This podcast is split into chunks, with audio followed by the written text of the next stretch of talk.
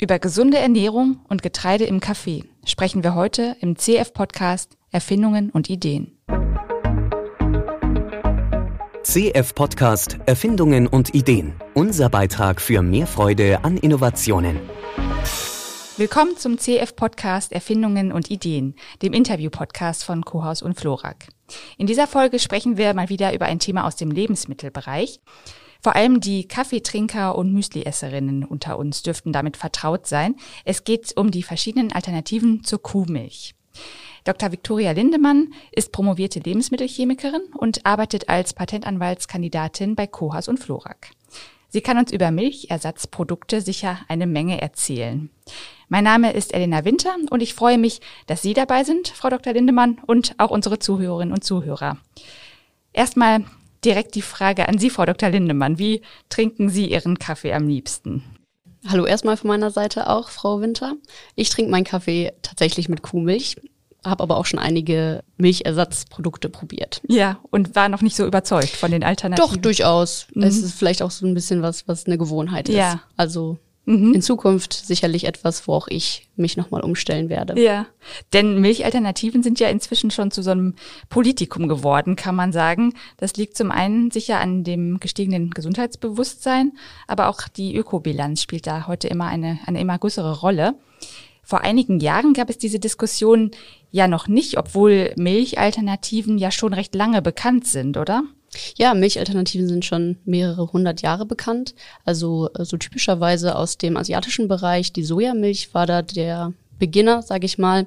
Ist dann um die Jahrtausendwende ist das Thema auch in Europa deutlich wichtiger geworden. Am Anfang aufgrund von der Laktoseintoleranz, die circa, ich glaube, 15 bis 20 Prozent der Deutschen betrifft. Und ja, heute, wie Sie eben schon gesagt haben, auch sind Tierwohl oder auch eine bessere Ökobilanz von vielen Milchalternativen weitere Gründe, diese zu konsumieren. Ja.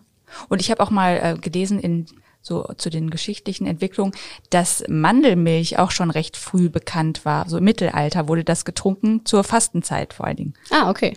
Das war mir so hängen geblieben. Ja, gerade in Europa hat ja der Erfolg von Pflanzendrinks ja noch ein bisschen länger auf sich warten lassen, da der Teil der Menschheit, für den Milchprodukte gut verdaulich sind, seine Vorfahren eben in Europa hat. Also global betrachtet sieht das ganz anders aus. Der größte Teil der erwachsenen Weltbevölkerung kann Milch und Milchprodukte nämlich nicht gut verdauen. Also da kann man schon sowieso von Laktoseintoleranz sprechen. Das heißt, für die meisten Menschen ist die klassische Milch ja gar keine Option, oder? Genau, also gerade wie ich eben schon gesagt hatte, im mhm. asiatischen Bereich ähm, fehlt dieses Enzym Laktase ja. eben. Deswegen kann Laktose nicht abgebaut werden, sondern ja, wird dann eben unverdaut im Magen-Darm-Trakt durch Bakterien abgedaut, wodurch es dann ja zu Magenschmerzen oder auch zu Magen-Darm-Problematiken kommen kann. Mhm. Und daher ist es in Europa, wo wir eben dieses Enzym besitzen, diese Laktase, eigentlich fast ausschließlich hier verbreitet, äh, Laktose, ja, Produkte oder eben auch tierische Milchprodukte zu sich zu nehmen. Ja.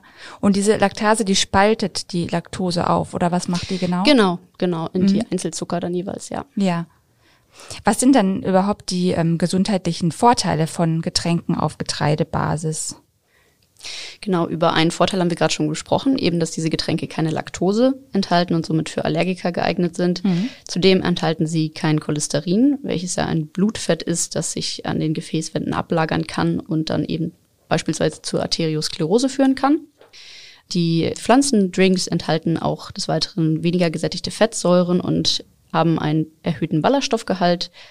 Man kann aber auch neben den Vorteilen einige Nachteile nennen, wie beispielsweise, dass kein Calcium natürlicherweise in diesen Drinks vorhanden ist, sondern zugesetzt wird und auch einige Vitamine ja in industriellen Produkten zugesetzt werden, wie beispielsweise Vitamin D oder Vitamin B12. Mhm.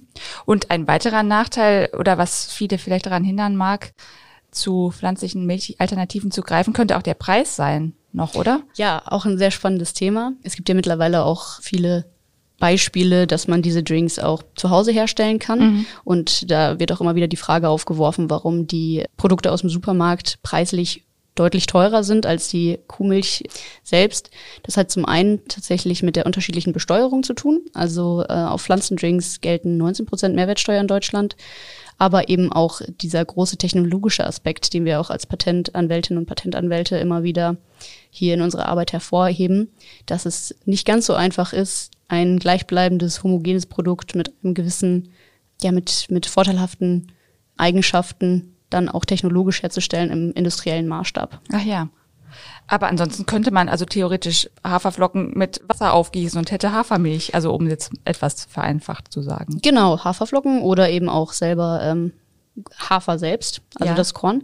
Das würde dann in Wasser eingelegt werden und dann gemixt werden und dann müsste man noch die festen Bestandteile, die übrig bleiben, durch, am besten durch ein Küchentuch oder ähnliches abseihen. Ja, wenn Sie ähm, regelmäßig Hafermilch trinken beispielsweise, dann wird Ihnen aber auch auffallen, dass sich das geschmacklich schon noch stark von dem industriellen Produkt unterscheidet. Eben Also, ja. weil der, das Verfahren ein anderes ist, was im industriellen Maßstab angewendet wird und auch eben noch verschiedene Zusätze verwendet werden. Okay. Aber trotzdem ist es im Vergleich zu Kuhmilch etwas einfacher, weil die wenigsten von uns eine Kuh in der Küche stehen haben. Ja, das ist ein guter Aspekt. Ja. Lassen Sie uns mal über ein weiteres wichtiges Thema in dem Zusammenhang sprechen, nämlich die Ökobilanz. Hier schneiden Pflanzendrinks ja offenbar wirklich besser ab, oder? Ja, genau, man spart sich den Umweg durch die Kuh. Das heißt, ja, genau, es wird weniger Methan ausgestoßen und oftmals sind die Transportwege, je nachdem, welches äh, Grundmaterial jetzt verwendet wird, auch geringer. Hafer wächst eben auch in Europa, deswegen sind die Transportwege nicht so weit. Anders sieht das natürlich aus, wenn man jetzt eine Sojamilch zu sich nimmt. Also es kommt wirklich immer darauf an, wie die Pflanzen auch angebaut werden und verarbeitet werden. Ne? Genau. Also im Idealfall eben auch ohne Gentechnik. Also Regenwaldabholzung, das spielt ja auch eine Rolle dann in, diesen Diskussionen. ja, Das, genau. äh, das- Aber gerade bei Sojamilch, auch wenn man da den direkten Vergleich hat, viele Tiere werden ja auch mit Soja äh, haltigen Futtermittel Ja, so, gemästet. genau. Und äh, dann kann man natürlich auch einen direkten Vergleich vielleicht besser ziehen. Ja. Mhm. Schauen wir uns doch mal die äh, rechtlichen Aspekte an. Angefangen bei dem Begriff der Milch. Der wird ja umgangssprachlich häufig auch für pflanzliche Produkte verwendet.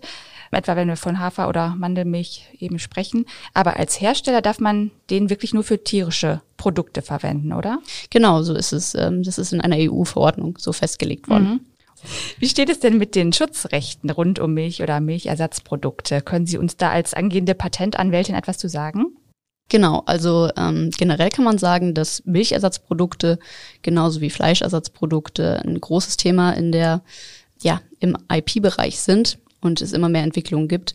Und eins der ersten Patente, was für einen Pflanzendrink angemeldet wurde, war Anfang der 90er Jahre für eine Hafermilch, beziehungsweise im Patent äh, wird das Ganze dann eben als eine homogene und stabile Getreidesuspensions ja, beschrieben, die wie natürlicher Hafer schmeckt und riecht, Was ist denn da die Neuheit dieser Erfindung? Kann man das, also ein Patent sollte ja immer einen Neuheitswert haben. Worin besteht der da? Genau, die Aufgabe, die das Patent eben lösen wollte, war eine, ein Milchprodukt, ist in dem Fall noch als Milchprodukt beschrieben, Anfang der 90er Jahre, äh, auf Basis von Hafer zu schaffen, das eben folgende Anforderungen erfüllt, nämlich über einen langen Zeitraum stabil und homogen ist, einen ansprechenden Geschmack hat und ein ansprechendes Aroma aufweist und eben keine fremden Zusätze in dem Fall enthält. Und es wurde, glaube ich, auch von einer gesunden Wirkung war auch die Rede. Ne? Das wurde auch schon hervorgehoben, immerhin in der Patentschrift. Genau, in dem Fall äh, zielen sie wahrscheinlich auf die Beta-Glucane ab, die in Hafer beschrieben sind und eben vorteilhafte Wirkung zum einen für Diabetiker haben sollen und zum anderen aber auch den Cholesterinspiegel im Blut positiv beeinflussen können. Ja, aber das war dann auch schon Anfang der 90er Jahre, wurde das schon hervorgehoben. Das fand ich so interessant. Genau, auf ist- jeden Fall, Mhm. ja. Das Ja. ist bei Lebensmittelpatenten tatsächlich auch nicht immer einfach. Also einfache Rezepte sind eben nicht patentierbar, sondern es muss immer eine Aufgabe gelöst werden, beziehungsweise ein technischer Effekt vorhanden sein. Ja. Und das war jetzt also das Verfahren, was da patentiert wurde, ne? Das zur Herstellung. Beides, sowohl das Verfahren als auch das Produkt. Ach ja, okay. Vielen Dank, Frau Dr. Lindemann, für das Gespräch. Also ich vermute mal, dass jetzt viele von uns drüber nachdenken, was sie da eigentlich täglich in ihren Kaffee oder ihr Müsli tun. Ja, ich jedenfalls habe einige gute Gedanken mitgenommen und ich danke Ihnen ganz herzlich für das Gespräch. Sehr gerne, Dankeschön. Noch mehr spannende Geschichten zu Erfindungen und Ideen finden Sie unter daidalos.blog.